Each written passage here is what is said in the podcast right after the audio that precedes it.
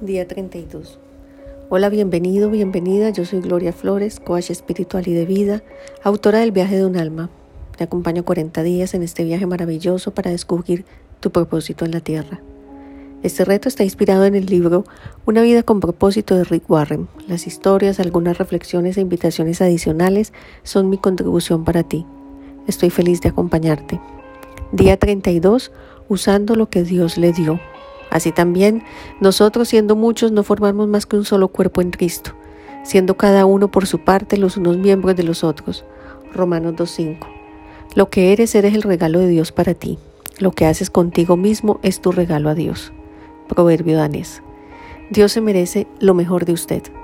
Él lo moldeó para un propósito y la expectación de Él es que le saque lo máximo a lo que Él le ha dado. Descubra su molde. La Biblia nos dice en Efesios 5:17, por tanto no seáis insensatos, sino comprended cuál es la voluntad del Señor. No deje que pase otro día, empiece a averiguar y a clarificar lo que Dios se ha propuesto que usted sea y haga.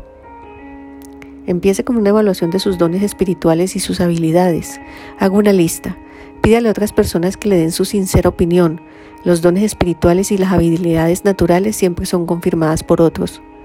Una maravillosa forma de saber dónde está su llamado es empezando a servir, experimentando con diferentes ministerios, y entonces usted descubrirá sus dones. Hasta que no esté realmente envuelto en servir, no va a saber en qué es bueno.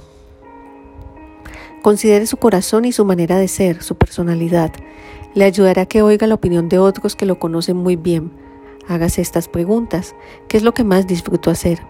¿Cuándo es que me siento más vivo? ¿Qué estoy haciendo cuando pierdo la noción del tiempo?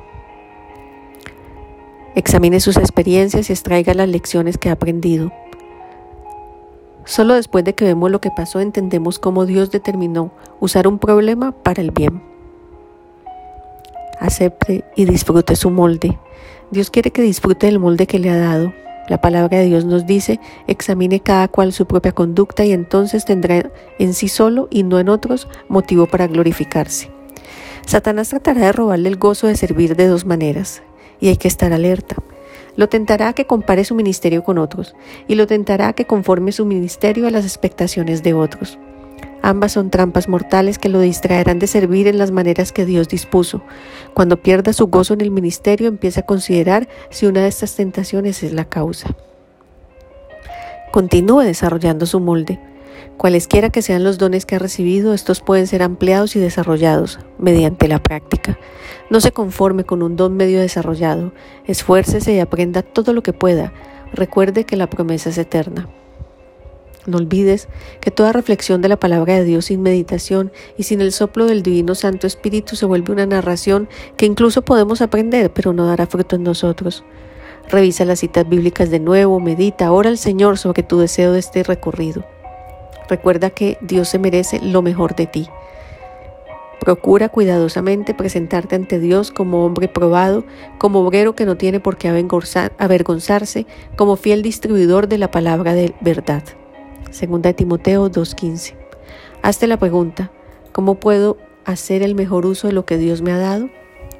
Te invito a que reflexiones sobre tus dones y talentos. ¿Están dormidos? ¿No los has reconocido? ¿Cuál sería el inventario que podrías sacar hoy de ellos?